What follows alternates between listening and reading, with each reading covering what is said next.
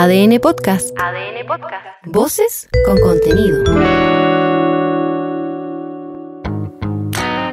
Hola, soy Leo Honores y te invito a hacer una pausa necesaria para conocer los temas que están marcando la agenda hoy.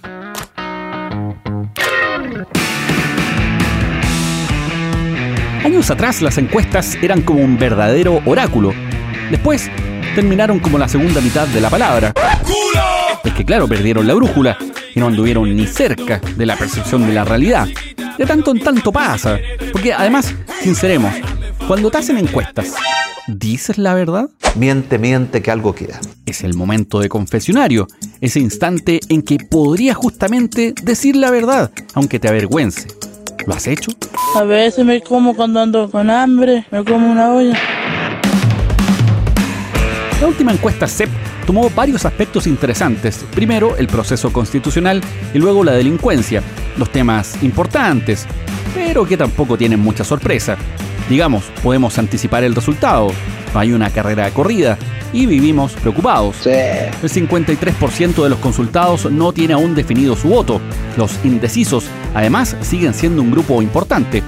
Está bien dudar, es un principio básico, previo a acceder al conocimiento, hacerse preguntas, por simples que sean, dudar, luego asumir que no se sabe, o todo lo que sabemos es que no sabemos. Sobre eso se ha filosofado muchísimo, pero en lo cotidiano algo tenemos que definir, tomar una postura. No se puede ir con el síndrome de la cuchara y el tenedor por la vida, a menos que amarillees.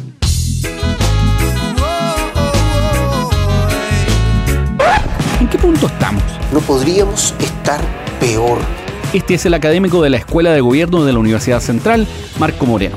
Los ciudadanos tienen una baja confianza en el proceso y eso los hace pensar que muchos de los problemas que les preocupan no van a encontrar respuesta en el nuevo texto constitucional, que por ahí no va la solución a sus problemas. Esos problemas tienen que ver con soluciones que tienen que tomar los gobiernos, más que lo que se pueda decir o no en un texto constitucional. Por eso que no tienen mucho interés tampoco en lo que va a hacer con este proceso. A la desconfianza se agrega la decepción con el proceso anterior, que terminó en nada, y con este proceso que tampoco pareciera ser que genera mucho optimismo a los ciudadanos. Básicamente no cachamos que hace una constitución. Feo, mamón y no sabéis nada. Que estamos pidiendo peras al olmo, que nos resuelva temas que no son parte de la Carta Fundamental. Y esto es súper interesante porque desmitifica una vez más el uso o más bien el aprovechamiento discursivo también. No es una varita mágica la constitución. No hace per se que el país sea más seguro, que haya más trabajo o más crecimiento, no. Oh, espera, ¿lo dices en serio? Déjame reír más fuerte. Propende a que las leyes y acciones políticas, sociales, por tanto, eventualmente se encaminen hacia allá. Si es que se legisla o se actúa en tal dirección, nos marca un camino, o más bien un margen, para moverse, del cual no salirse. Luego los resultados de esto no están garantizados. Nada, en realidad. Por ahí la discusión sobre la seguridad entra al ruedo. Y hay cifras preocupantes un 45% de los encuestados creen que se debe suprimir libertades públicas y privadas para controlar la delincuencia. No, ¿en serio? De mejorar las herramientas o vías de enfrentamiento al problema ni hablar. Eso no entra en discusión, al menos en esta etapa. Y aún más, un alto porcentaje de los consultados en esta encuesta cree que los inmigrantes elevan los índices de criminalidad. ¿Qué revela esto?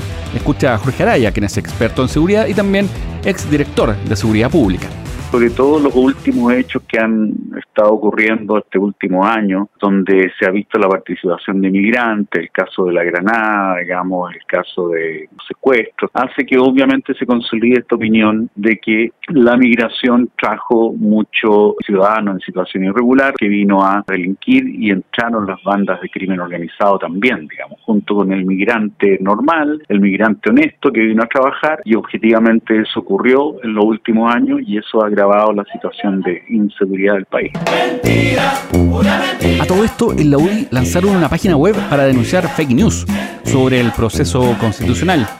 Claro que dicen que el webmaster está trabajando también en una para contabilizar los escándalos de Lucas y los que están involucrados son militantes. Eso ya viene.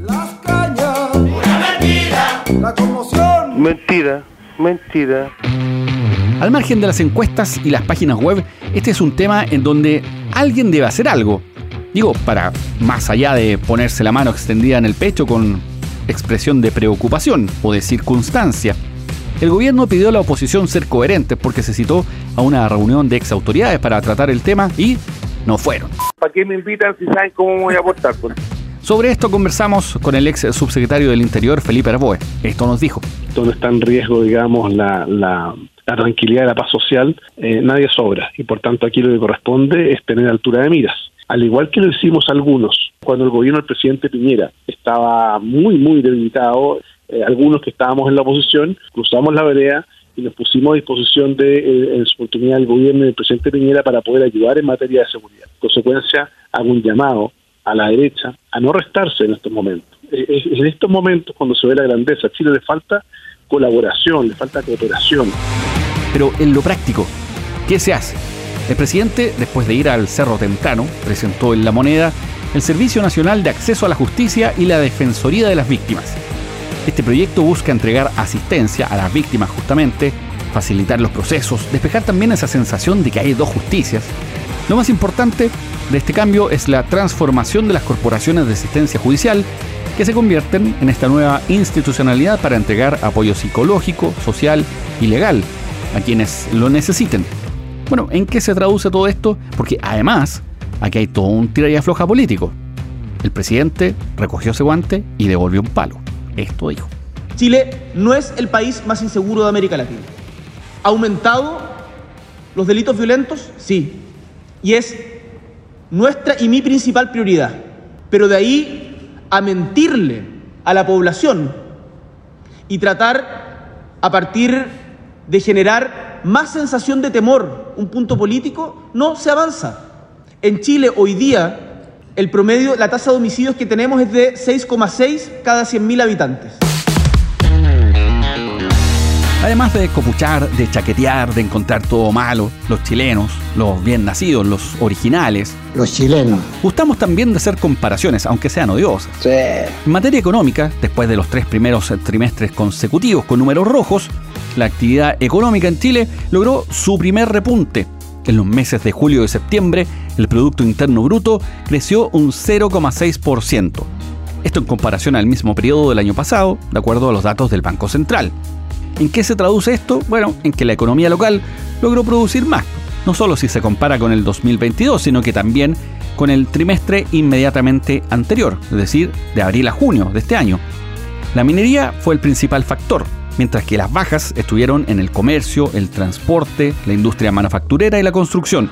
La inversión extranjera suma más de 16.300 millones de dólares, una cifra superior a la acumulada a esta altura del año pasado. Por lo menos un año, dos años, un año más un año, eh, creo que dos años pueden ser. Y en medio de todo esto, no nos olvidemos de Hermosilla, el caso que le cortó el Internet a medio Sanhattan es que el eventual pago de coimas a funcionarios del Servicio de Impuestos Internos y de la Comisión para el Mercado Financiero no es menor, todo lo contrario. En el Congreso se está discutiendo un proyecto desde mayo pasado para prevenir delitos, como el lavado de activos. ¡Andalán! Y este es un delito clave, aunque también hay otros pasos previos para detectar cuchufletas. Ponte tú levantar el secreto bancario, en el caso de que existan indicios de conductas ilegales.